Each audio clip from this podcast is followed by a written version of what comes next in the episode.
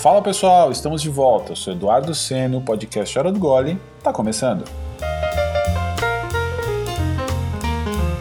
Seguindo com a nossa temporada especial só com mulheres negras e o mercado cervejeiro, hoje o nosso papo é com a mestre cervejeira Rosilene Sá. Mas antes de seguir, um lembrete especial. No final, não deixe de passar lá no post desse episódio, no Instagram, arroba para dizer o que você achou do papo, tá bom? Eu conto com a sua opinião lá. Então, bora ouvir? O podcast Hora do Gole tá só começando.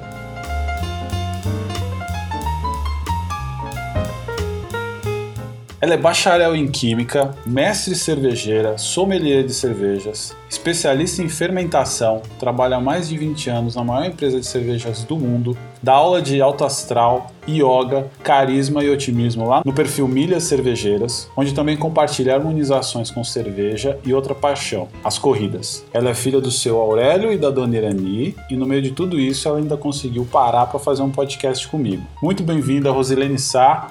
É uma honra ter você aqui. Boa noite. Nossa, você falando dessa forma eu já me emociono. Será que eu consigo fazer tudo isso mesmo e ainda conseguir aqui estar no podcast com você? Primeiro, eu agradeço muito o convite é, e já falo que ganhou uma fã de carteirinha, porque ouvindo seus podcasts eu senti você comigo ali é, batendo papo, obrigado. então não tinha como não aceitar esse convite. Muito bom, muito bom, obrigado. É, uma curiosidade aqui, né? Eu conheço a, a, Rose da Fama, né? De Amigos em Comum, que, eu, que, eu, que a gente já falou sobre ela. E ter ela aqui é muito importante porque, para quem não conhece, a Rose ela é uma dessas mulheres que chegou lá dentro do meio cervejeiro. Ela tem uma carreira super sólida e é mais um exemplo de, de força de trabalho, né, e de conquista e de luta. E essa história que a gente vai contar aqui agora, a, a Rose é um grande exemplo disso, né, mais um desses exemplos. E, e eu queria começar essa história não falando do hoje, porque a gente precisa mostrar de onde você vem. Então hoje você tem mais de 20 anos trabalhando com cerveja, é uma referência no mercado não só como profissional, mas também como uma das pouquíssimas mulheres negras em altos cargos dentro desse mercado de cervejas. Mas agora eu queria falar do começo dessa jornada é, e queria saber como era a Rose antes do mundo das cervejas e da química, que também está muito ligada à tua, à tua formação. Como que era você lá no comecinho? Me conta um pouquinho disso. Nossa, eu acho que é, é exatamente esse ponto, Edu. Eu acho que falar é, da Rose é, que hoje está no mercado, eu não seria a Rose sem a Rose que começou é, vinda de uma cidade. Eu nasci numa cidade de 5 mil habitantes, hoje tem 7 mil habitantes. Que é? Né? É uma cidade super pequena chamada Nortelândia, que uhum. fica no interior de Mato Grosso, fica a 250 quilômetros da capital, Cuiabá. Uhum. E nessa cidade, antes mesmo de falar de onde veio a Rose, falando um pouquinho a história dos meus pais.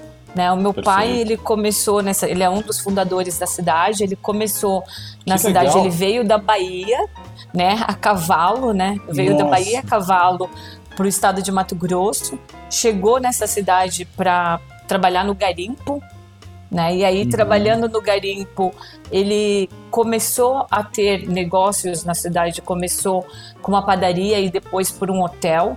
E aí ele tem hotel, esse hotel há 50 anos. Uhum. É, conheceu a minha mãe, é, eles se casaram, eles têm 33 anos de diferença de idade. Uhum. A minha mãe e meu pai têm 95, a minha mãe tem 60 e poucos. Então é bastante coisa aí de, de diferença. E com esse casal maravilhoso foi onde aí, é, dentre de tantos filhos, é, a Rose também é uma Sim. das filhas. Porque eu falo dentro de tantos filhos, né? É, os meus pais, é, meu pai apadrinhou várias, várias, várias pessoas. É, Era muito comum, então, né, isso? Era muito interior, comum. Né? É, o interior era muito comum e essas pessoas são irmãos para mim. Uhum. Né? E, mas eu falo assim, mas poxa, ele apadrinhou porque as condições financeiras é, é eram melhores? Não.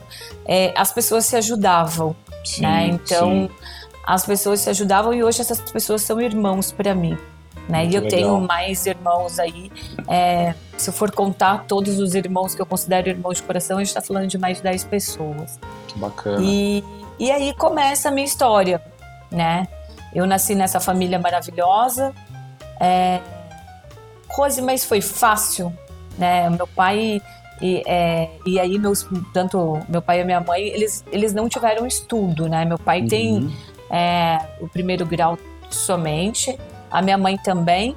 E uma das coisas que eles prezavam muito é, eu não tive o estudo e eu quero dar aos meus filhos o estudo que eu não tive, uhum. a oportunidade que eu não tive.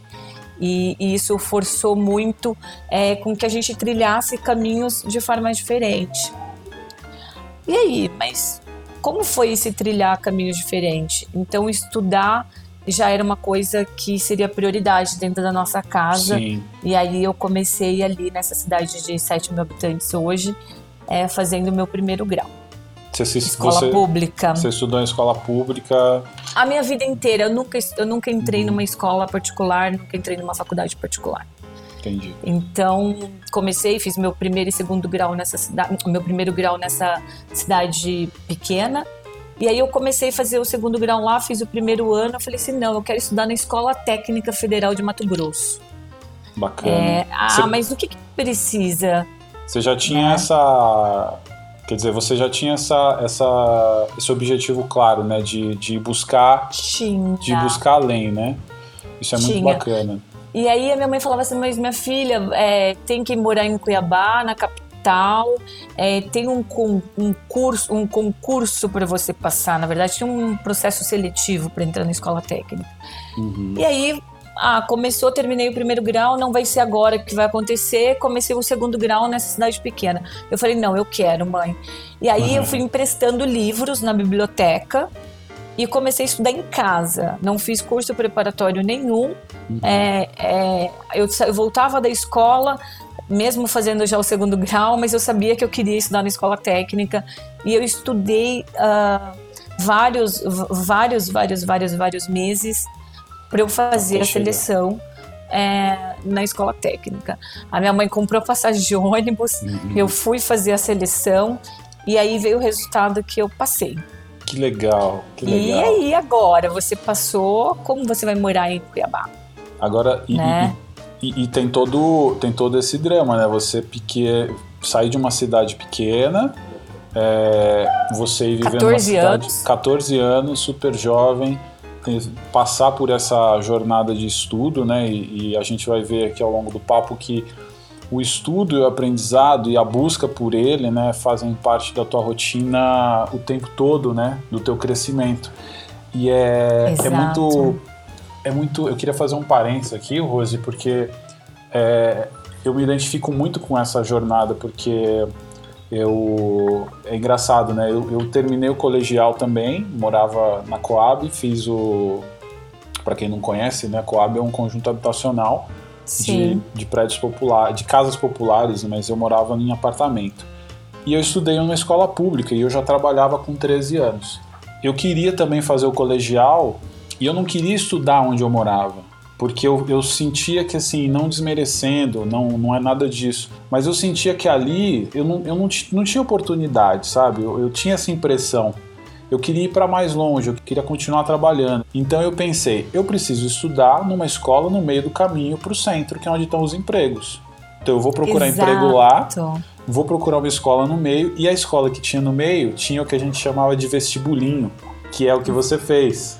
Entendeu? Exato, mas é exatamente isso. E eu São histórias fazer também. Muito são histórias muito parecidas e é. aí você é, me deu um gancho para uma coisa que quando você fala assim eu já trabalhava é, eu comecei a trabalhar desde os meus 10 uh, ah, eu já fazia toda a parte de ajudar meu pai no hotel uhum. né então é, é, e aí você falou uma coisa muito importante quando eu falei poxa eu passei é, era mais alguém que ia deixar de ajudar em casa, uhum. né? Mais alguém que ia deixar de ajudar é, no hotel. E aí, nisso, o meu pai é, topou, é, minha mãe topou, não, mas aí agora a gente vai achar como.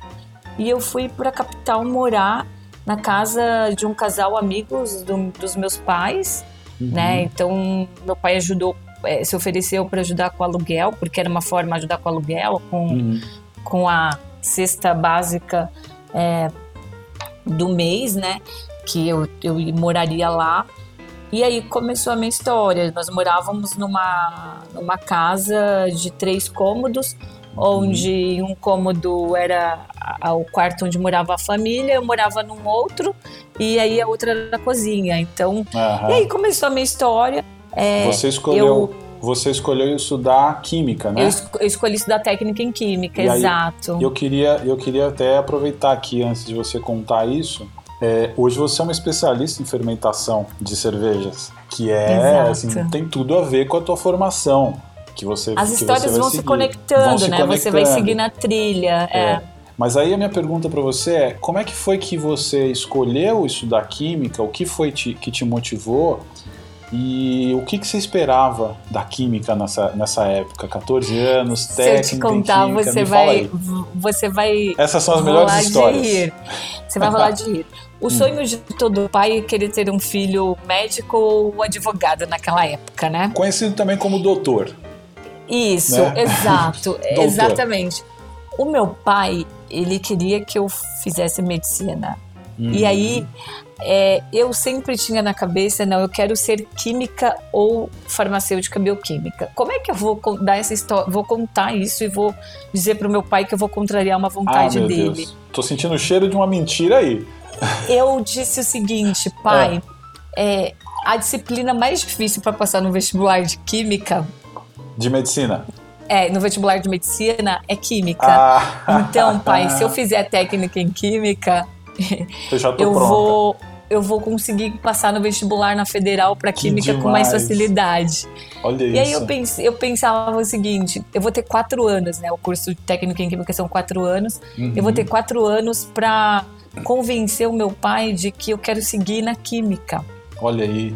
E aí, quando é, na escola técnica eu fui muito bem, a minha vida transformou na escola técnica, não só pelos amigos os quais eu fiz lá, que são meus amigos até hoje, uhum. né? A gente fala em mais de 25 anos de amizade, mas o quanto é, é, me mostrou a, a potência que eu poderia me tornar, tanto que me mostrou que o quanto eu era, eu era capaz uhum. é, e que eu poderia ir mais longe, é, então, ter saído da, da cidade pequena e, e, e, ter enxergado na escola técnica é, essa oportunidade, a minha turma foi a primeira turma de química da escola técnica, uhum. é, me fez o seguinte: não, eu quero continuar na área de química.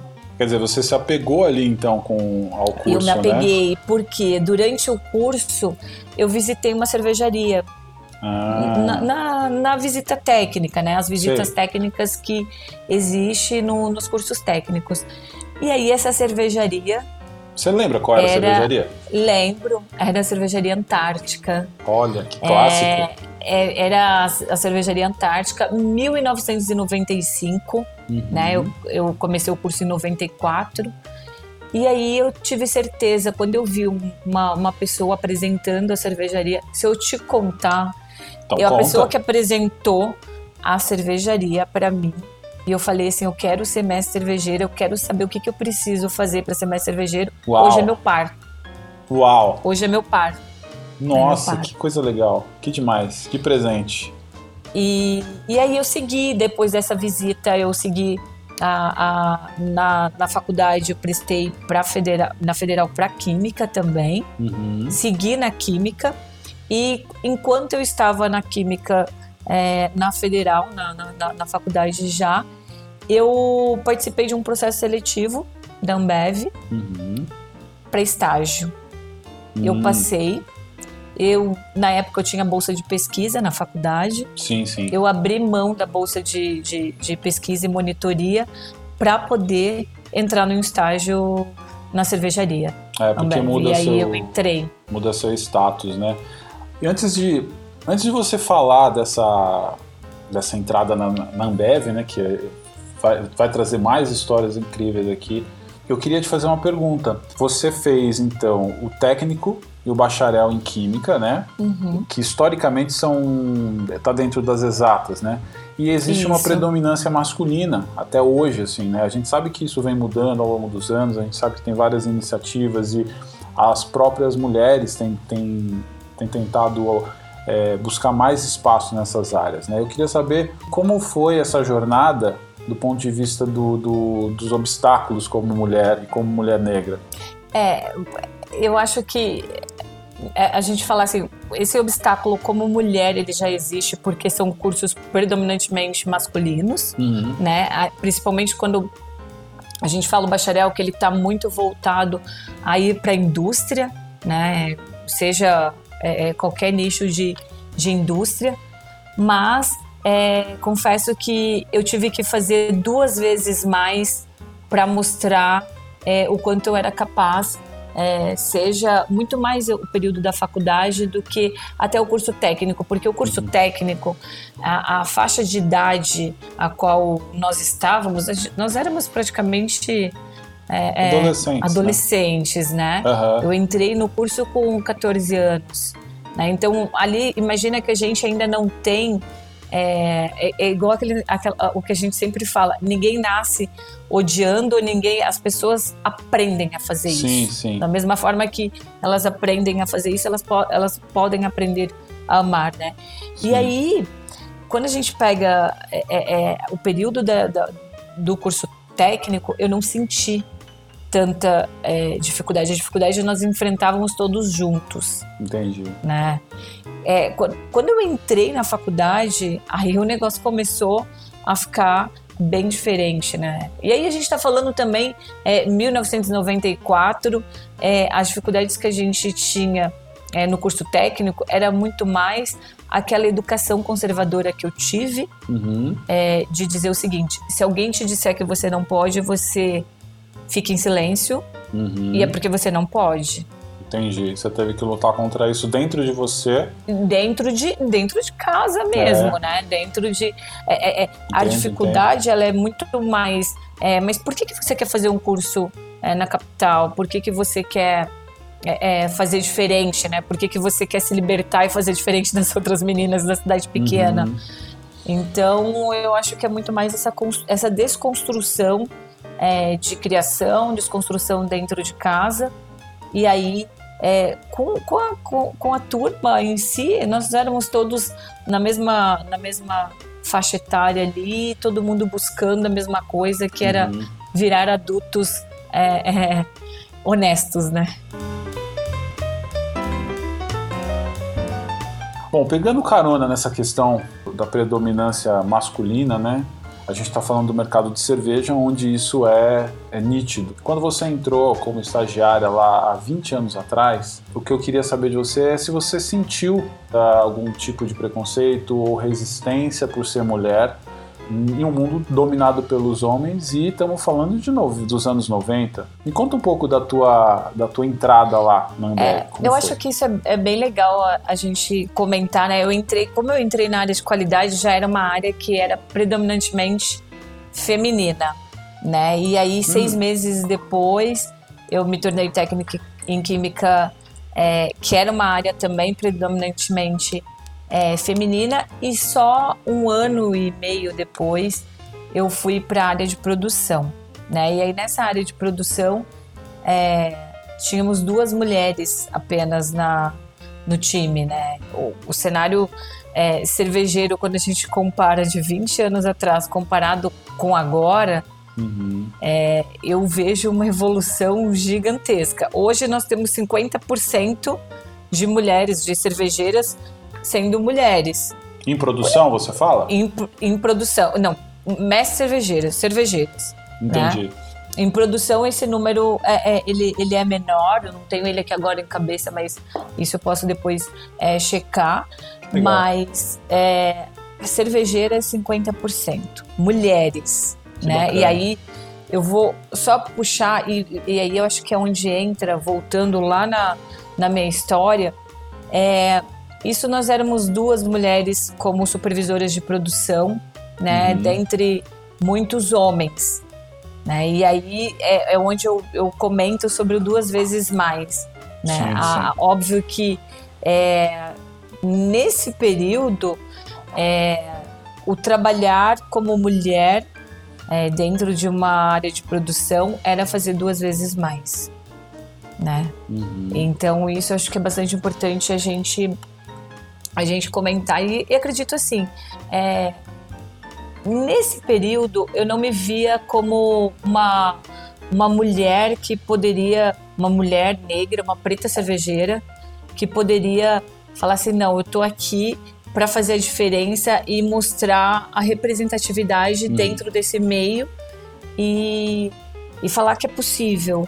Eu não me via dessa forma. Sim. Assim como é, eu olhava para o lado, é, eu me via assim: eu vou continuar como supervisora de produção é, um bom tempo, porque eu não, não, eu não, eu não mirava e via assim uma, uma, uma preta fazendo cerveja, uma mulher né, preta fazendo cerveja, uhum. a qual eu pudesse me inspirar e falar assim: eu quero ser igual a ela.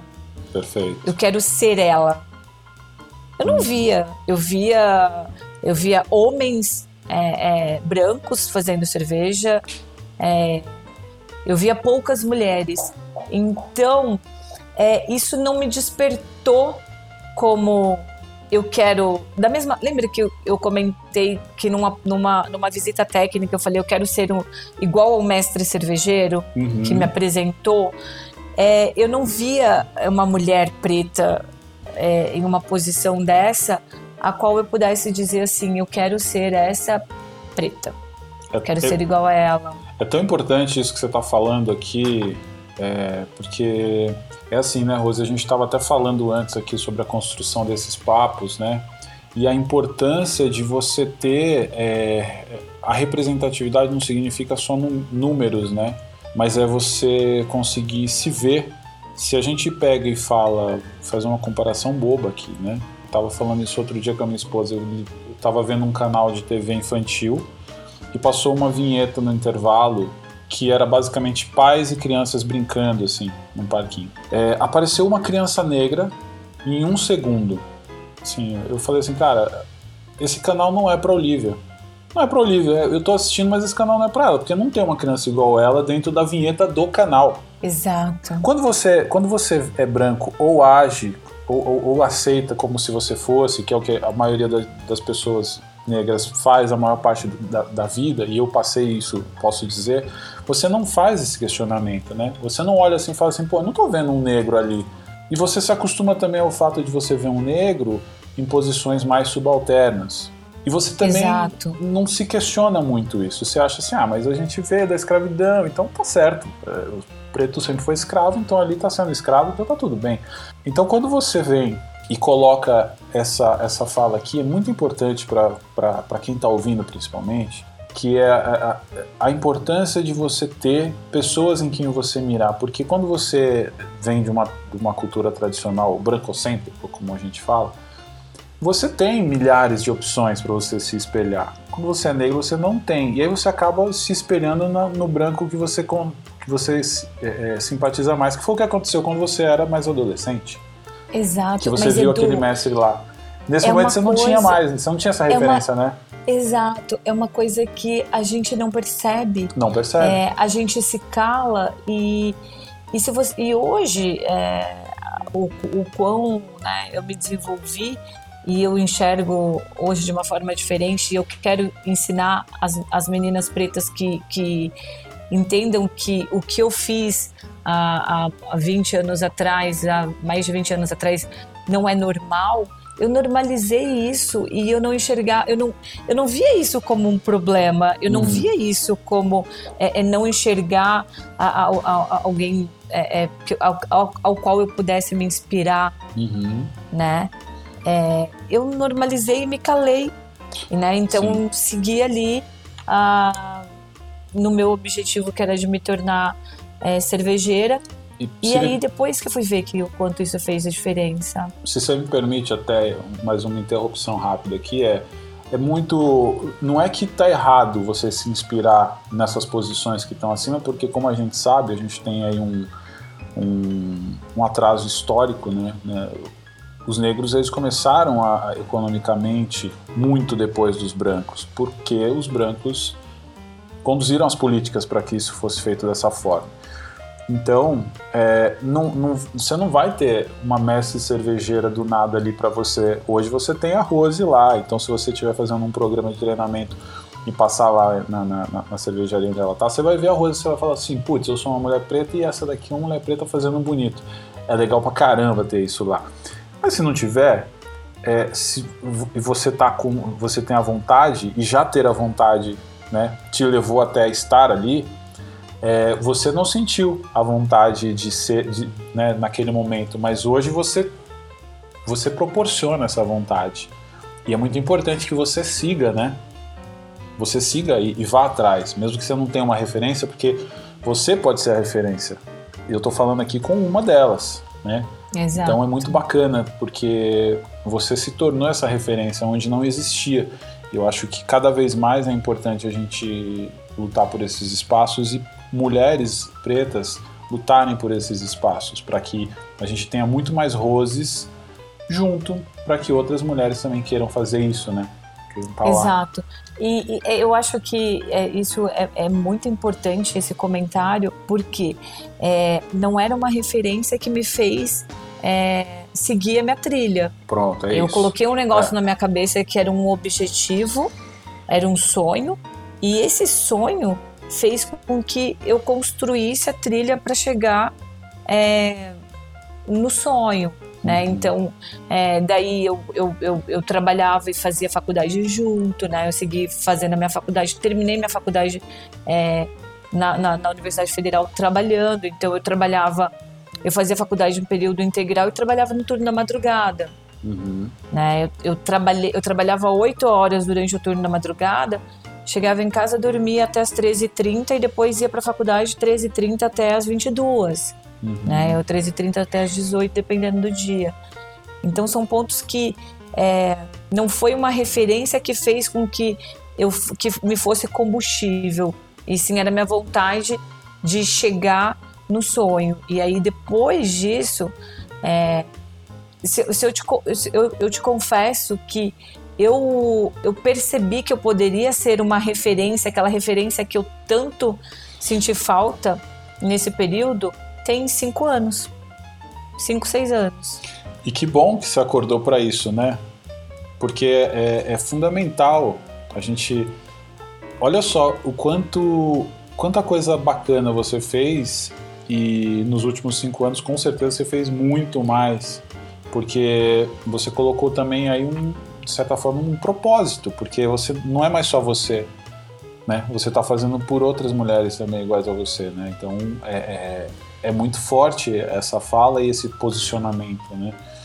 E é. queria até aproveitar aqui, né, para falando da tua jornada, né, de, desses anos todos, né, que você começa ali na, na área de qualidade, passa depois para produção.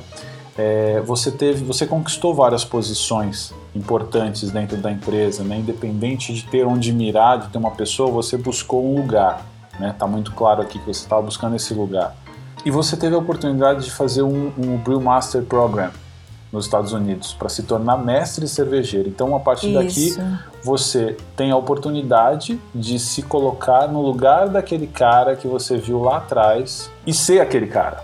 E Isso, aí não ser mas... aquele cara, ser aquela mina que está lá. Isso, Conta exato. um pouco sobre essa jornada aí. É, e essa jornada, ela tem uma um uma história por trás que, que eu me orgulho. Adoro histórias que vêm dos bastidores. Eu, ele, para participar do seletivo, uhum. é, precisava ter inglês. Né? Uhum. É, e aí aqui a pessoa, a menina que veio lá da cidade do interior não tinha um inglês para participar de um processo seletivo para ir fazer um curso fora. E aí foi um período que eu cheguei para o meu pai e falei assim, eu preciso da sua ajuda agora, né? É, e meu pai falou assim: o que, que a gente precisa fazer? Não, eu preciso fazer aula, eu não consigo é, fazer faculdade, terminar a faculdade, é, continuar trabalhando e fazer um curso de inglês pagando tudo com o meu salário. E aí, nisso, é, eu fiquei um período que eu usava o meu salário todinho para pagar aula particular de inglês. Uhum. E meu pai pagou todas as minhas contas. Ele pagava todas as minhas contas e eu fazia aula de inglês todos os dias. Olha aí. Para que, eu para que eu participasse do processo seletivo, porque o processo seletivo era todo em inglês e o curso era todo em inglês. Sim, né? sim. É, e uma das regras era ter o curso técnico cervejeiro, que lá em 2004 eu já havia feito pela própria Ambev. A Ambev me deixou um ano fazendo o curso técnico cervejeiro é, no Rio de Janeiro e depois eu voltei para a cervejaria. E esse era o meu primeiro passaporte.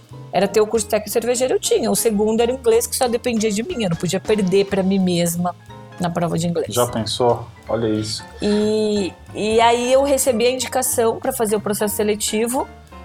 E quando eu recebi a indicação, eu corri atrás do tempo. Aí fui. E me diz, quanto tempo foi? É, é muito legal você contar, porque é inglês. A gente tem uma base pobre na, na no, no, colégio. Temos. Como é que você, uh, como é que você aprendeu inglês técnico? Inglês para usar o inglês técnico? Em quanto tempo? Como é que é. foi isso?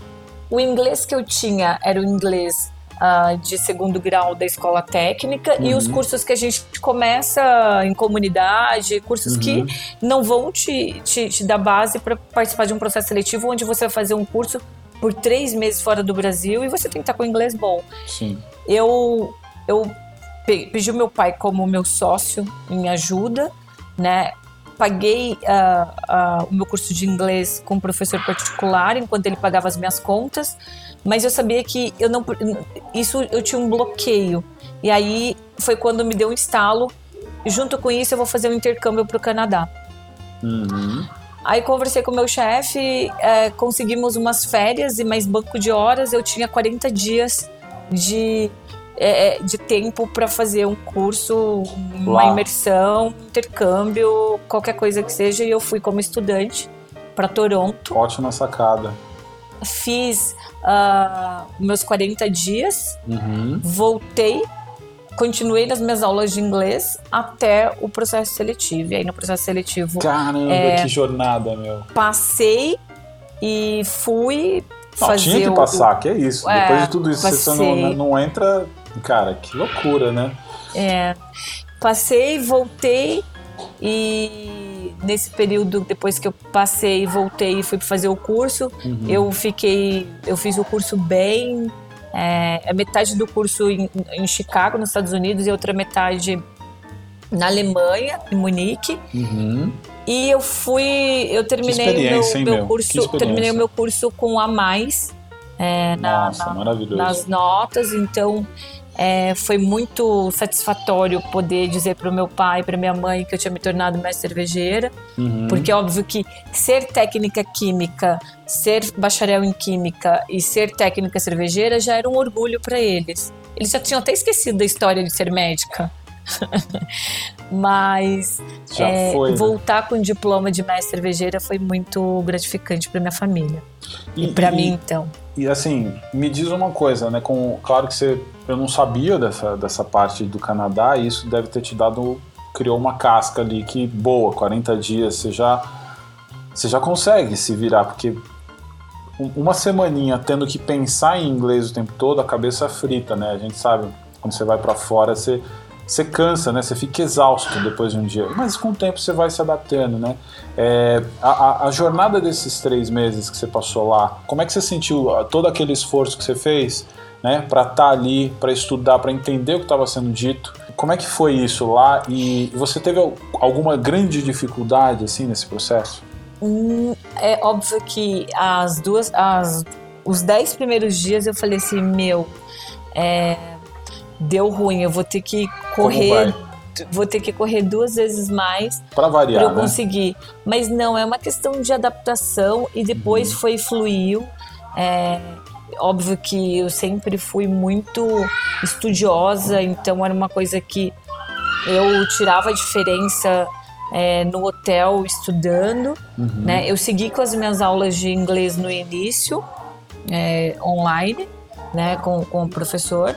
E aí depois eu não precisei mais, mas foi um negócio que daí o inglês não saiu mais da minha vida. Eu fiz o curso e eu faço até hoje aula de inglês uma vez por semana. Muito legal. Né? Então são coisas que você aprende. É, é eu tenho muito que a dificuldade ela nos ensina.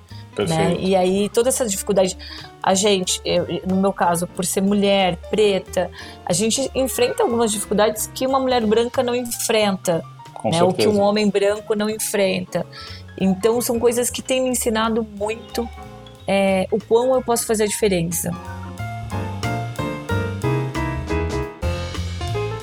E já são vários anos atuando como mestre cervejeira numa empresa global, né? A gente viu aqui a importância desse, dessa conquista para você. E a gente sabe que infelizmente ainda é uma conquista para poucas mulheres e pouquíssimas mulheres pretas, né? Eu queria que você trouxesse um pouco do lado da emoção, assim, né? O que você sentiu quando você passou a, a assumir essa posição como mestre cervejeira e como é que você sente que isso impacta na vida das mulheres que vieram depois? ou que virão agora? É, é para você, quando eu vou, eu vou, eu confesso que com certeza eu vou me emocionar. Na verdade, já estou me emocionando, né? Quando eu me tornei mestre cervejeira em 2008, é, me veio um filme na cabeça. Uhum. O filme da minha visita lá no, a uma cervejaria de 1995. Então eu levei de, 95, de 1995 até 2008 para realizar um sonho que era me tornar mais cervejeira. E aí, depois de tor me tornar mais, mais cervejeira, e eu voltei para a cervejaria ao qual, ao qual eu trabalhava, e depois eu fui para isso eu trabalhava na cervejaria em Cuiabá. E depois eu fui para eu falei, não, agora eu quero trabalhar na maior cervejaria nossa, que era Rio de Janeiro na época. E eu tive essa promoção. Eu fui para Rio de Janeiro. E aí eu, eu, eu, eu, eu, vou, eu olhava para trás e falava assim: Meu, que história é, eu construí e eu realizei um sonho. É e a partir dali, é, eu comecei a pensar o seguinte: não, as, é, as pessoas agora, além de conhecer a Rose, elas também vão ter que respeitar a minha história. Sim.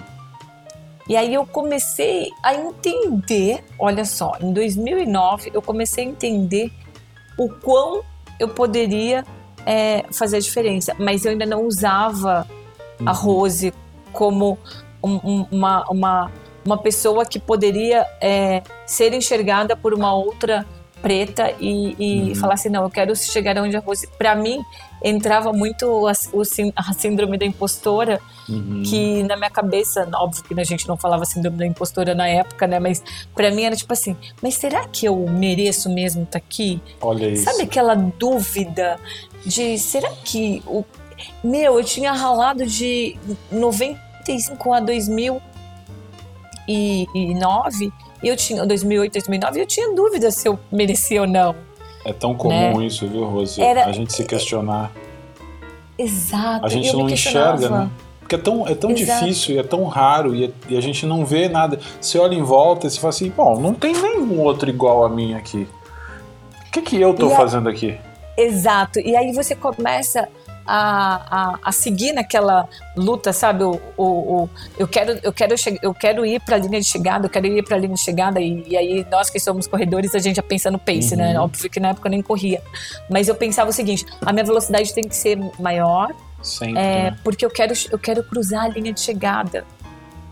E aí, 2010, ah, eu tô falando 2009, 2010, eu me tornei gerente e aí eu fui construir uma cervejaria que não tinha área de processo, recebia cerveja de uma outra cervejaria. Eu, eu, eu trabalhei no projeto para construir essa cervejaria, uhum. trabalhei no projeto para contratar pessoas novas do mercado, eu formei um time, eu aprendi a lidar com gente. Foi ali que eu entendi grande assim. desafio, né? O grande desafio é agora eu tenho um, um time e agora sim eu me sinto uma líder e, e, essas pessoas hoje são pessoas que eu tenho contato até hoje, são pessoas que marcaram muito a minha carreira profissional, porque elas sim me ensinaram o verdadeiro significado do ser líder. Uhum. E aí, em 2010 eu me tornei essa gerente, onde uh, no período nós éramos duas gerentes mulheres apenas no Brasil inteiro. Né? E eu era uma dessas mulheres. Uhum. E eu, eu, eu, eu, eu tinha um orgulho de dizer: eu sou uma das duas gerentes de processo é, mulher. Né? Então, olha o quanto a gente evoluiu. Hoje eu posso dizer que nós somos 50%. Nossa. Olha o avanço, né? Olha Só aí. que eu tenho um orgulho danado de olhar para trás e saber que em 2010 eu era uma das duas. Perfeito. Então, é, é, eu acho que hoje o meu papel ele é exatamente isso, é que mais mulheres, mais estagiárias, mais é, mulheres que não estão no mercado cervejeiro olhem é, é, para mim e enxerguem que é possível ter uma mulher no nosso meio cervejeiro e é possível ter uma mulher preta. É verdade. E aí foi daí bem que eu embarquei, foi daí que eu embarquei em montar um perfil nas minhas redes sociais. Tem que aparecer. E, e foi daí que eu embarquei que nas minhas redes sociais eu vou ser eu. Uhum. Eu vou ser autêntica, eu vou ser eu. Eu não, eu não, eu não, eu não, eu não tô nas minhas redes sociais para vender a imagem da Rose. Eu tô nas minhas redes sociais para mostrar é, que as mulheres podem olhar e podem me enxergar assim, poxa, a Rose pode, se a Rose pôde chegar aí como mestre cervejeira, por que, que eu não posso? Eu posso, eu quero, eu posso. É, para que as mulheres pretas elas olhem para que as pessoas pretas, não só mulheres, Sim. mas que homens pretos também é, se enxerguem e, e, e, e achem que é, isso é totalmente possível. Então, eu, eu tento hoje é, ser o que eu esperava é, que, eu, que eu encontrasse na minha carreira no início. Que maravilhoso. É isso.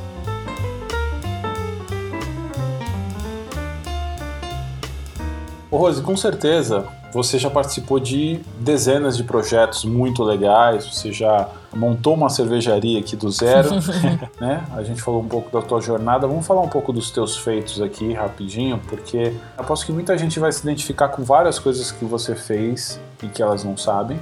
Então, projetos, cervejas, rótulos, enfim. E me diz também se tem algum projeto desses que te deu mais orgulho, seja como profissional ou como uma mulher preta fazendo esse projeto. É, sem dúvida nenhuma, desses 20 anos meu de cervejaria, é, o projeto que eu mais me orgulhei foi poder uh, startar uma, uma, uma área de processo e uma cervejaria, que foi em Fortaleza. Só que junto com isso, é, contratar pessoas é, do mercado onde tinham muitas pessoas recém-formadas. Hum. Né? Então, meu time de liderança, é, ele foi contratado todo por mim é, e eram recém-formados. Que responsa. Então, você vê, você vê na, no brilho do olhar daquela, daquele recém-formado aquela mesma oportunidade que quando eu estava na faculdade é, eu tive para entrar numa, numa, numa indústria cervejeira. Então eu vi aquela história se repetindo e isso me deu muito é, orgulho e orgulho de depois de um ano de projeto é, ter uma cervejaria é, onde foi construída pelo meu time, né? Uma cervejaria linda e maravilhosa que a vista da abraçagem dava para as dunas no estado do Ceará. E isso é um dos projetos que mais me orgulha. Né? E óbvio que depois desse projeto todo eu tinha um sonho que era é, ser especialista técnica, né? Uhum. Tocar uma área técnica. E aí eu consegui, depois desse projeto fantástico, é, ir para essa área técnica. Né? Sair da área de, de gestão de pessoas e ir para a área é, mais técnica. E estou nessa área há seis anos. Né? Então foi uma, uma para mim projetos que eu me orgulho é, esse especificamente de de Aquiraz. Óbvio que é, de dois anos e meio para cá eu quis uh, juntar o conhecimento técnico e ir para uma área é, de sommelieria que me encantou de um jeito que eu fiquei pensando assim, meu, por que, que eu fiquei é, 17 anos é, na área técnica e por que, que eu não combinei isso junto? É, por, por que, que eu não combinei isso antes? Né? Por que, que eu não harmonizei e não fiz esse match antes? E, e aí, depois que eu entrei na sommelieria junto com a, a, o conhecimento de produção, é, eu me senti completa e com uma gana de estudar mais. Né? Hoje eu tiro duas vezes por semana para estudar. Eu que tiro legal. duas vezes por semana dentro da, da, minha rotina, que não é uma rotina tranquila, hum. mas é, eu tiro para focar nisso, que eu quero muito é, seguir estudando, eu quero fazer o mestre em estilo breve, é, eu quero seguir toda essa, todas as oportunidades que a cerveja e suas histórias nos permite. Nos permite, assim, é, é sair Muito da área bom. técnica, ir uhum. para essa área de, de sommelieria, tá me dando uma gana por conhecimento e cultura cervejeira, assim, gigantesca, sabe? É porque você se conecta com outras coisas, né? Porque você você com, quando você está envolvida na parte mais técnica, você não tem aquela coisa que acontece na ponta, né? Você fica um pouco distante daquilo, né? E aí quando você chega na sommelieria, a sommelieria é muito mais o serviço, né? E é onde te conecta com o consumidor, é onde te traz a percepção do que a pessoa quer, como ela quer, o, o que, o que desperta a curiosidade dela, né? E quando você chega com toda essa bagagem, cara, o mundo é teu, tá certíssimo. É, e aí, Edu, quando eu, eu, eu descobri esse match, né? E aí eu tava super a, a, empolgada, estudando, começou a pandemia, hum. né? E eu falei assim, poxa, mas agora que eu tinha a oportunidade de é, é, ter contatos é, com o consumidor de uma forma mais plena, né? É, começou a pandemia no, do início da pandemia para cá, eu, tô, eu falei assim: não, peraí, existe Zoom, existe Google Meeting, existe N plataformas que a gente pode espalhar o conhecimento cervejeiro, por que não? E aí, é, do início da pandemia para cá, eu já fiz bate-papo cervejeiro com mais de 1.500 pessoas da sacada da minha casa. Maravilhoso. O, é... se, e, você sabe que esse podcast, eu, eu gosto de contar essa história porque é, ela me dá muito orgulho, né? Eu queria fazer esse podcast no final de 2018 para 19 e eu tinha tudo na cabeça. Eu tinha certeza que assim eu gosto muito de conversar, o, uhum. o papo numa mesa de bar é muito legal. E eu pensei, e aí quando eu ia executar realmente em, no começo de 2019 é, veio a pandemia e aí mais uma vez eu adiei, falei não, não vou fazer e tal. Aí eu falei, quer saber? Aí eu comecei a estudar podcast, entender o que que era, como era, por quê, como. E eu falei assim, meu, tem um monte de gente fazendo podcast de casa. E fazer de casa me, dá uma oportunidade que o podcast no mundo real não dá, ou seja, eu posso falar com pessoa no Japão. Exato. Então eu posso falar com qualquer pessoa. Então Exato. o podcast tem que sair. E juntar isso com o fato da gente estar tá naquele momento precisando de, de conteúdo bacana, conteúdo que, que somasse no momento em que a gente estava sem saber para onde ir, me fez fazer o, o, o podcast. E a gente está aqui falando é, um ano depois, né? É, e construindo mais um degrauzinho nessa história. E é a prova de que a gente realmente precisa pensar nas formas e estar tá sempre buscando, né? Quando você está agora tentando se reinventar aqui e, e, trazer. É reinventar de verdade. É. Estudar sempre, pesquisar, é, se, se colocar em outros lugares onde você não esteve, porque lá você vai encontrar respostas diferentes de tudo que você já sabe. Exato, é exatamente né? isso.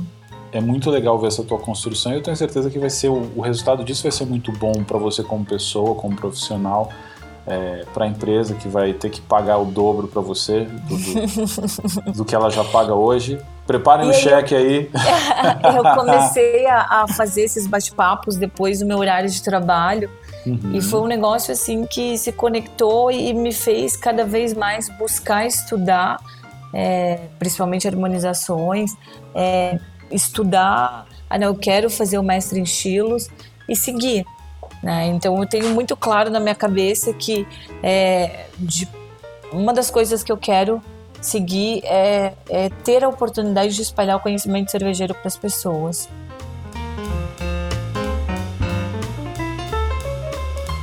Você sabe que em 2020 foi um ano muito triste né, para a gente, como pessoas pretas. O mercado cervejeiro ele mostrou uma face racista que não tinha ficado clara ainda enfim, houve muita comoção na época, algumas coisas aconteceram, mas na prática, dentro do recorte da mulher negra, eu queria que você dissesse aí do teu ponto de vista é, se você sente que mudou alguma coisa, se nesse momento a gente avançou, né?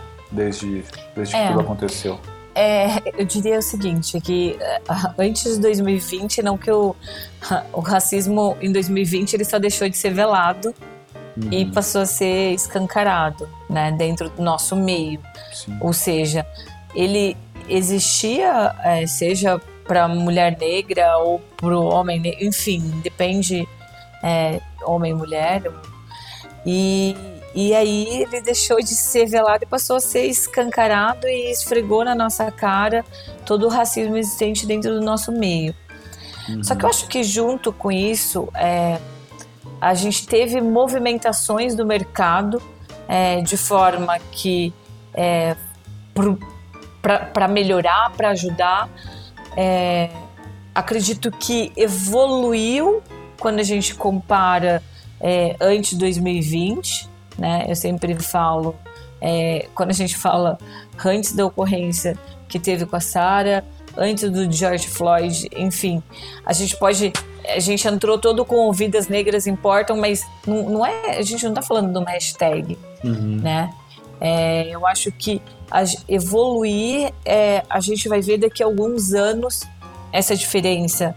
Entende o que eu estou falando, Edu? Eu acho que houve uma movimentação é, para melhora, né? Então, ou seja, pensa, eu, eu, eu, eu, vejo isso de uma forma otimista, uhum. porque é, sacudimos, a gente viu o problema e agora vamos começar, né?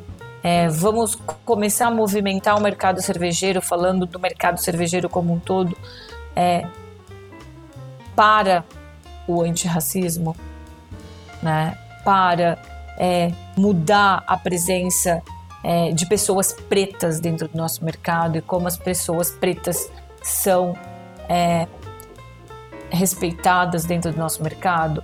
Então eu diria o seguinte: talvez se a gente for ter essa mesma conversa daqui cinco anos, eu vou falar para você que é, eu, eu, eu, diria que talvez a mesma evolução que eu falei assim, poxa, é, a gente saiu de duas mulheres para ser 50% mulheres cervejeiras, né? uhum. né? É, hoje eu diria que a gente está engatinhando para melhora, mas eu não diria ainda que a gente tem uma melhora dentro do nosso meio cervejeiro é, relacionado a, a, a, pessoas pretas, né? Especificamente é, mulheres pretas. Mas eu já vejo, eu posso te dar alguns exemplos que eu vivencio e que eu acredito muito. Uhum. Né? Então, por exemplo, na empresa que eu trabalho, é, eu participei de uma seleção é, de um programa de estágio chamado Representa. E esse programa de estágio Representa é para contratação de estagiário, estagiários, estagiárias negras, pessoas negras, né? uhum. né? pessoas pretas sendo contratadas. O programa de estágio voltado. Rose, mas faz sentido a gente ter um programa de estágio só para pessoas pretas? Pensa a diferença que a gente tem, uhum. né? Então, ou seja, os próximos anos a gente vai ter que ser assim, vai ser assim para a gente conseguir chegar nos 50% das mulheres, né? Ter é, 50% isso... de liderança preta. Então, é, participar desse processo seletivo e, e ter dado a integração para essas pessoas, para mim, eu já, eu já sinto um otimismo assim é, gigantesco, porque eu estou vendo a areia ser movimentada eu estou vendo o cenário começar a, a, a mudar.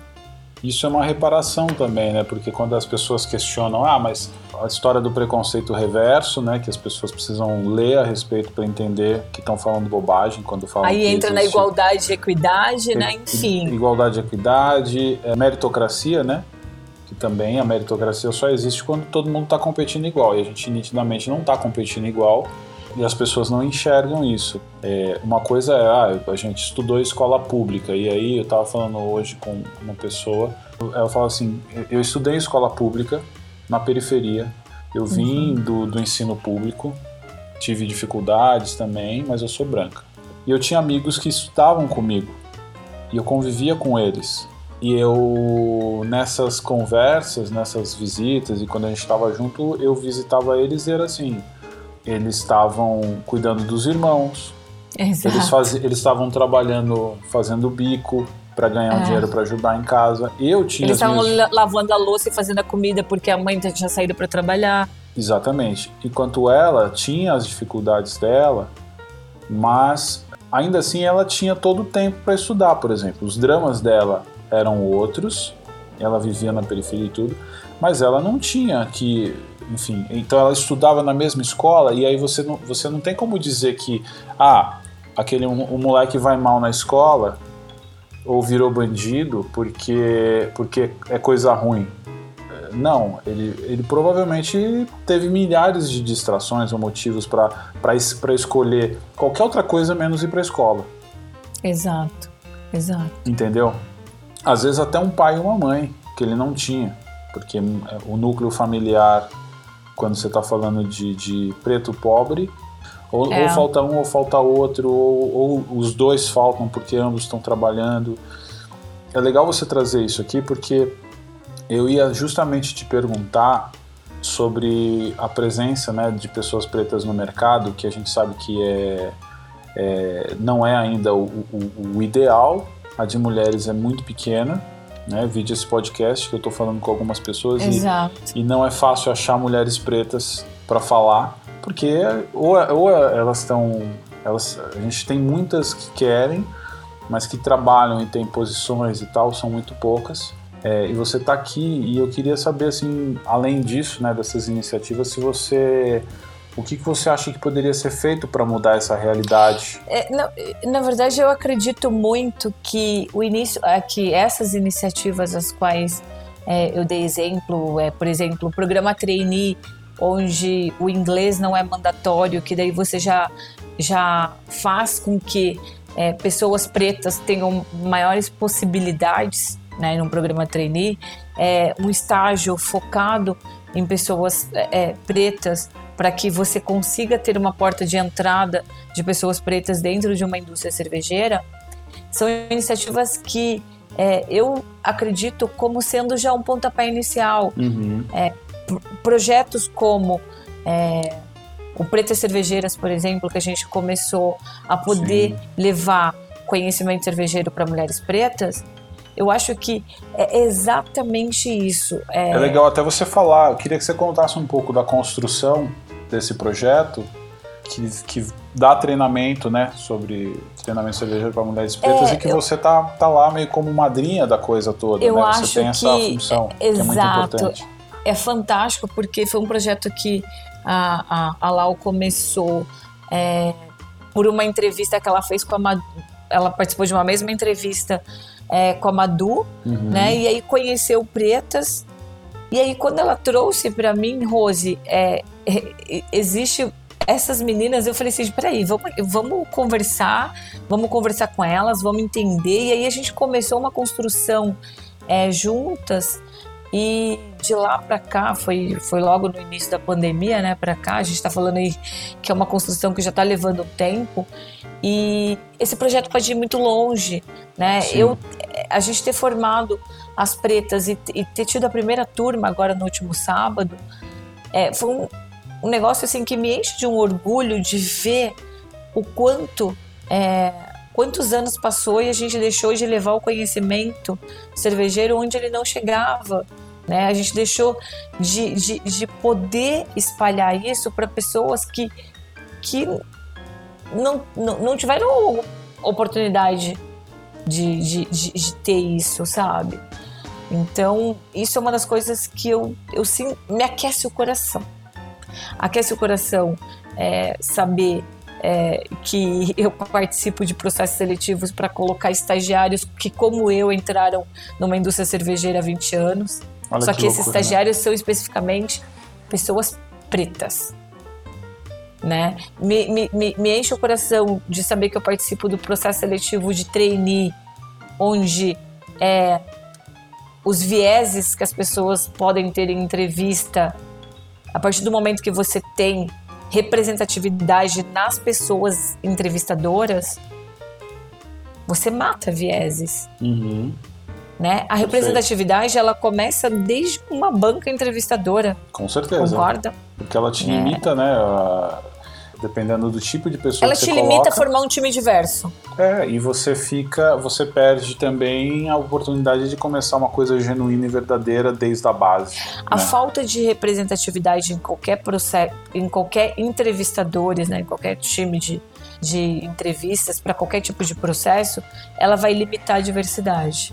Né? Então, é, eu participar de, de, de bancas entrevistadoras, é, para mim, já, já são iniciativas que aquecem o coração.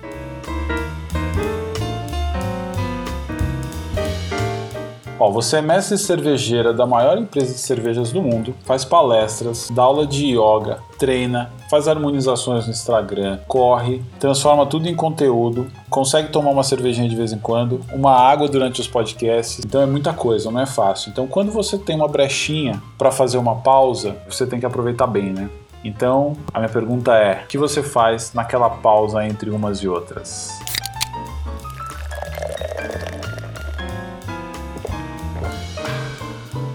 Nossa, a pausa entre. Na verdade, as minhas pausas.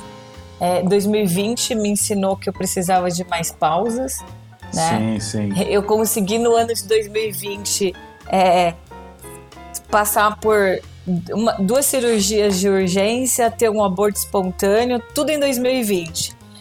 E aí Uau. isso me ensinou que eu precisava muito de uma pausa para o meu corpo, uma pausa é, para um momento mais de introspecção. E eu já, começar, já tinha começado um processo de autoconhecimento tem dois anos. E aí, nesse 2020, com todos esses aprendizados, e, e a pandemia junto, né, que só cada dia mais nos ensina, eu comecei a cozinhar. Que legal. Todo mundo aí, acho que teve que aprender, né?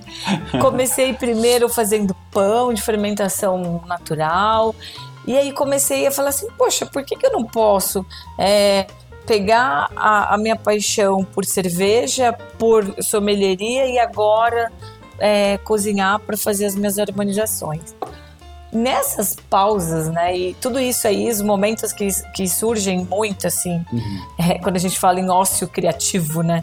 É, os meus, o, o, meu ócio é, é, criativo, ele é muito para pensar assim, o que, que eu não experimentei na vida ainda que eu vou experimentar? Foi assim que o yoga surgiu na minha vida, uhum. foi assim que a corrida surgiu na minha vida, foi assim que pedalada surgiu na minha vida. Eram coisas que eu não fazia e eu é, comecei a fazer. E aí entrou um outro hábito que foi a meditação. Todos os dias eu acordo entre 5 e 5 e meia da manhã, eu hum. acordo super cedo. E eu medito por 20 a 20, dependendo, na verdade de 15 a 25 minutos. Uhum. Mas é um momento que é, é, e aí, geralmente, eu termino isso, eu faço meu treino, seja de bike, seja corrida, seja o próprio yoga. E aí eu fico pronta para as rajadas do dia. Eu sempre brinco assim, agora eu estou pronta para as rajadas do dia. Que legal. Mas né? a minha pausa, ela, digamos que ela não, não é uma pausa desacelerada, uhum. mas é uma pausa que eu tenho muito um momento de autocuidado, eu tenho Legal. muito buscado essa questão de autocuidado é, de 2020 para cá. Né? Isso tem me ensinado muito, mas precisou de alguns sinais do meu corpo uhum. é, para eu entender que eu precisava mais desse autocuidado, né? E aí entra é, desde a saúde mental, que era algo que eu já vinha cuidando há uns dois, três anos, mas que eu precisava também dar atenção para os sinais do corpo. Eu acho que todo mundo acabou tendo que fazer uma autoanálise, né? Quando se percebeu em 2020 que não tinha mais como voltar atrás e que o mundo não era mais aquele que a gente viveu até, até ali, né? Até meados de março ali, né? Um ano atrás exatamente. Exato. Mudou. A gente sempre, como brasileiro. E que a gente não né? tinha controle do que acontecia, tinha. né? Você não tem é... controle do que acontece, você não tem controle do que vai acontecer com o teu corpo. É, e aí, quando eu falo corpo, é, é eu não estou falando corpo. É, não estou falando de né, aparência, eu estou falando Exato, eu tô É da falando da sua saúde, de várias coisas, né? É, e, e- e quando isso aconteceu e você e as pessoas perceberam isso, acho que no mundo, em alguns lugares, né, eu costumo dizer que quando você tem alguns países que sofreram guerras, catástrofes, é, essas pessoas elas se comportam diferente e quando elas aprendem com essas catástrofes, essas perdas e guerras e tal, elas normalmente mudam, né? É, e a gente vive de, a gente sempre teve uma coisa muito de esbanjar, desperdício de tempo, desperdício de comida. É, a gente tem muitos hábitos assim e a gente acho que sofreu um pouco mais por conta desse hábito. E quando a gente se viu trancado dentro de casa, quando você está em guerra, você tem que ficar trancado sem saber, inclusive, Sim. se a tua casa não vai ser explodida. E- Exato. As pessoas, tem lugares no mundo que estão. Tem toque de recolher, não é assim, ah, você entra na sua casa. Toque de recolher mesmo. Não sai ninguém na rua, porque se você sair, você pode ser ex- exterminado. Exato, exato. A gente não está acostumado com isso. Quando a gente teve contato com isso no meio da pandemia, muita gente é, realmente absorveu isso como um aprendizado, né? E, e teve que se mexer, porque você é, teve. A Joca diz isso, uma amiga querida. Ela, ela falou isso lá atrás, num texto que, que ela fez sobre isso, que é a gente ficou limitado às nossas escolhas. Então, assim, tudo que você Exato. fez até aquele momento, é, você teve que lidar com aquilo. Então, você estava com a casa que você escolheu para morar, o marido ou esposa que você resolveu viver junto, Exato. o cachorro, o passarinho, ou não ter um cachorro, um passarinho, ou ter um filho. Eu, a gente tinha acabado de ter a Olivia, estava com uns 7, 8 meses de idade, então foi assim uma transformação. O, o resumo da história é que a gente precisou se adaptar e quem parou para fazer uma pausa e pensar, se entender, depois entender o papel nesse contexto, sofreu, mas É. sofreu menos É. né? Eu falo isso por mim, eu imagino que você também, pela tua performance aqui de se readaptar, inclusive vou querer depois que, aquele, que a gente faça aquele papo sobre as rotinas, porque eu quero essa história de meditação é uma coisa que eu gosto, eu sempre admirei, sempre tentei fazer e eu preciso de alguém que me conte uma história mais simpática, porque eu nunca consegui fazer nada sozinho. Depois eu Não, quero mas saber. você consegue, é, é, consegue sim. Porque eu sei, eu- o pouco que eu fiz, eu, eu sei que ele é muito importante e decisivo, assim, no teu, no teu começo de dia. E pelo que eu vejo, assim, daqui do que você falou, assim, você tem uma pausa que ela é uma pausa muito abrangente, né? Ela tem a pausa de se realimentar como, com as tuas, as tuas questões internas, ela, ela pausa para alimentar teu corpo de energia, de, de relaxamento. É, e mesmo quando você está correndo ou pedalando, é aquela pausa acelerada, porque nesse momento eu, eu para mim a relação é com a natação, por exemplo, que eu adoro. Eu tô ali com um batimento no limite, mas eu tô o meu cérebro está relaxado, Exato, mas exatamente. né? É, é, é aquilo que eu preciso. É porque aí a gente entra, cada um tem uma encontra uma forma de, de da sua conexão, né? Sim, E aí são esses são exemplos de coisas que eu consigo conectar. Eu, eu desacelero no momento que eu estou correndo, por exemplo. é, eu não fico pensando nos meus problemas, eu não penso em coisas que eu tenho que Exatamente. resolver. Eu me desconecto. Eu falo, eu, eu brinco que a corrida para mim é a minha melhor terapia.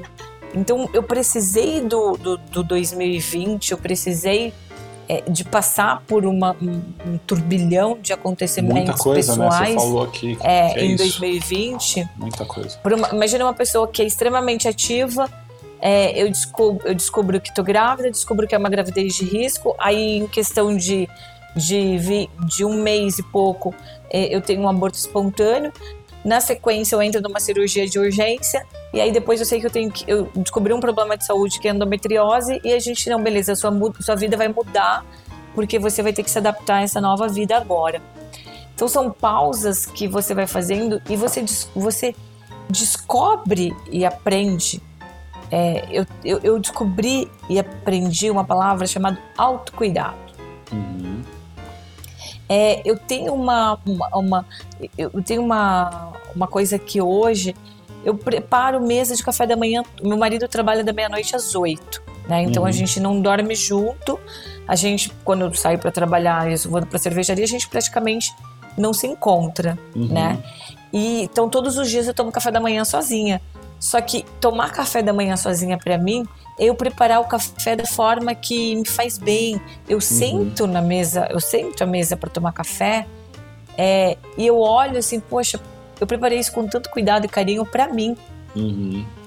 É uma E recompensa, né? toma aquele café ali de 30 minutos, é, ouvindo podcast. Aí, Olha ó. só, ouvindo podcast. Que Eu legal. amo ouvir podcast, então são coisas que é, é, é, eu acho que o ócio ele pode s- é, é, ser de várias formas, né?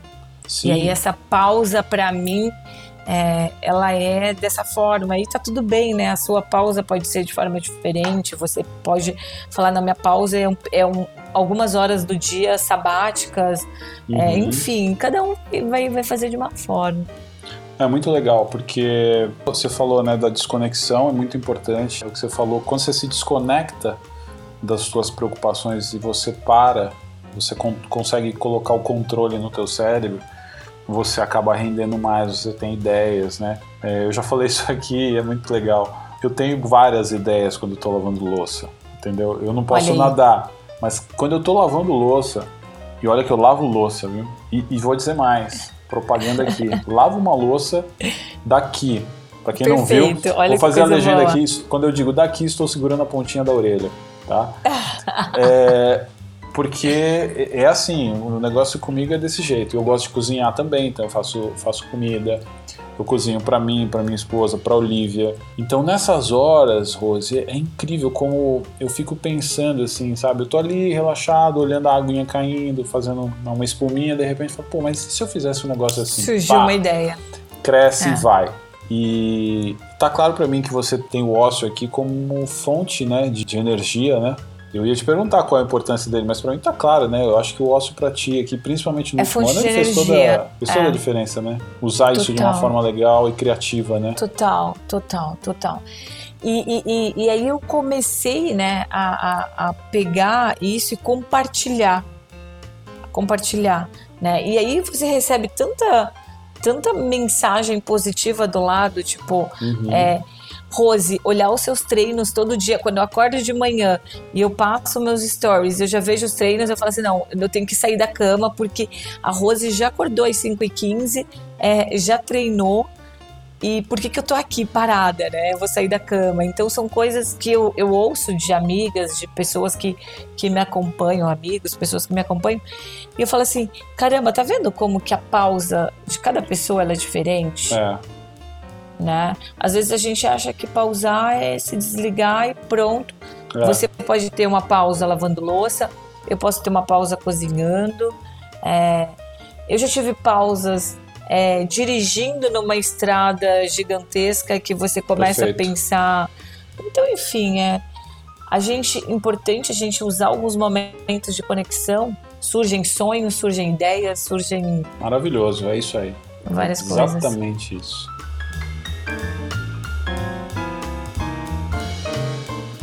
Rose, você. Ó, a, a voz até falhou aqui, gente.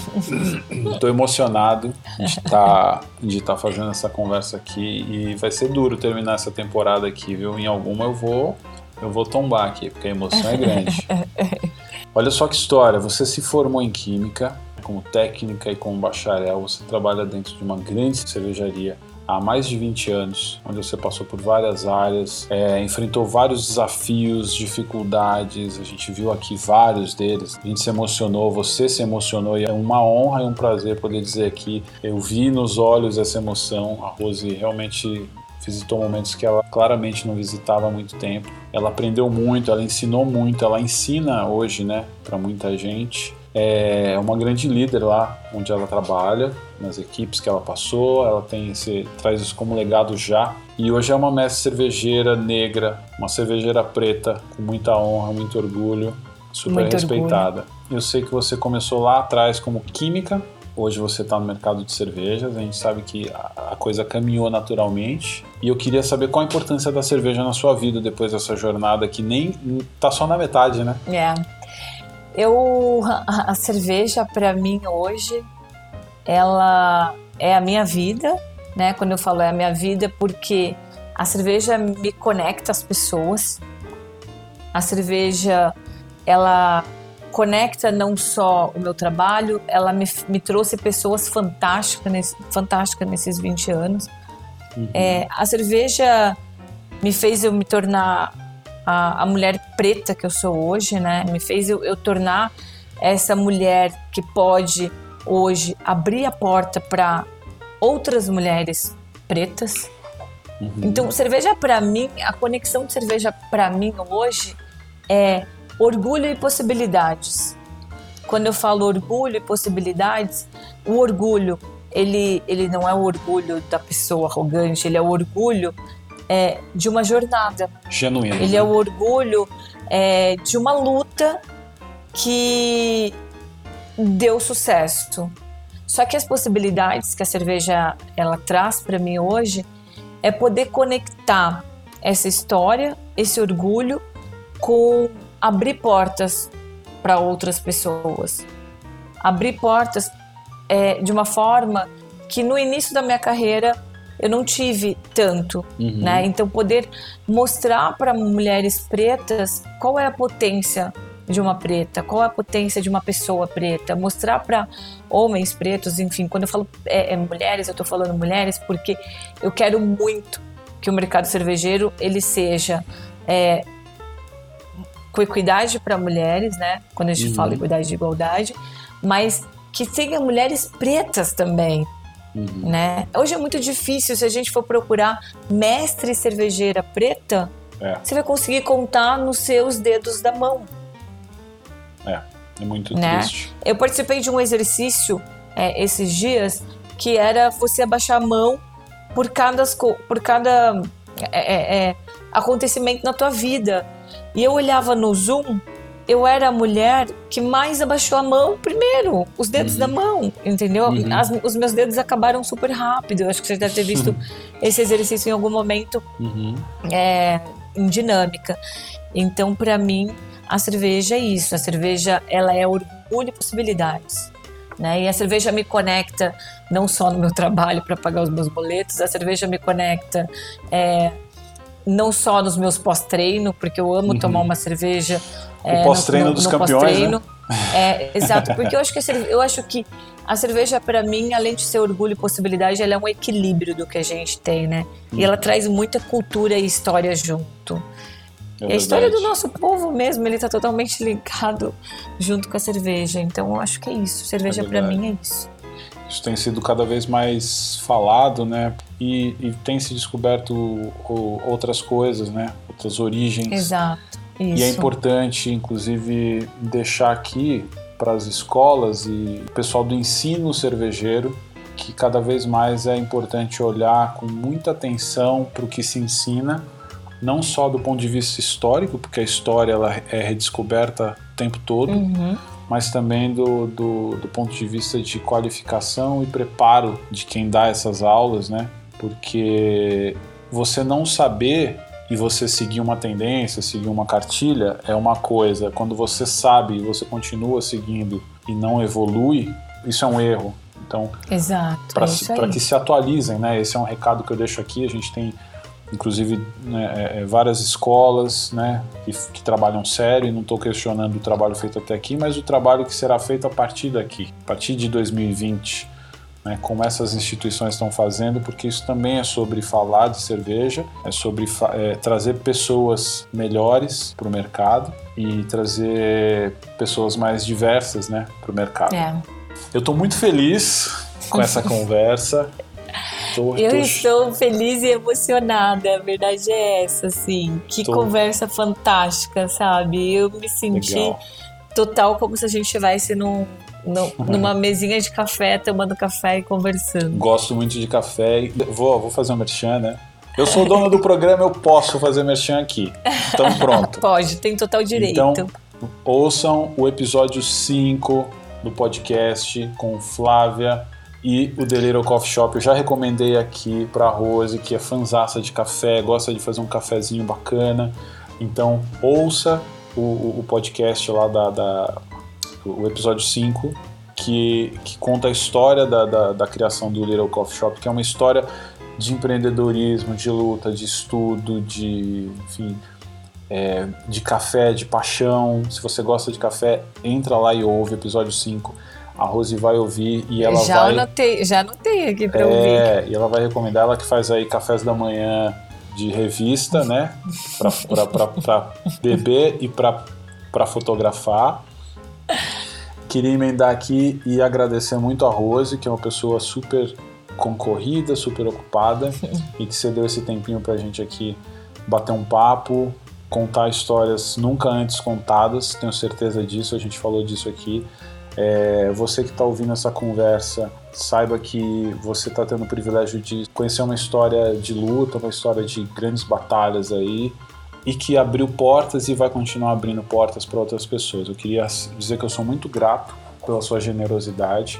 Queria abrir então aqui esse último momento para você falar dos seus projetos, né, pessoais, deixar aqui teu, teu reforçar aqui o teu perfil no Instagram, que é onde você está sempre se comunicando muito bem. E esse podcast inteiro é um grande recado, mas eu queria muito pedir para você, Rose, deixar um recado para pessoas pretas, principalmente as mulheres que querem trabalhar nesse mercado ou já estão nele. Então eu queria que você desse esse toque aqui. A palavra é tua a partir de agora. Arranque lágrimas, por favor. Edu, eu primeiro queria agradecer é, o espaço para a gente bater esse papo tão leve e cheio de energia boa. Eu amo é, conversar com pessoas é, com uma energia como a tua, né, que deixa o papo leve. E o recado que eu deixo para quem está ouvindo esse, esse podcast agora é pessoas pretas, né? Eu falo, eu, eu, eu, vocês devem ter escutado durante o podcast inteiro eu falar muito a questão de mulheres pretas, né? Que uhum. foi onde eu tive mais dificuldade de representatividade quando eu comecei a minha carreira.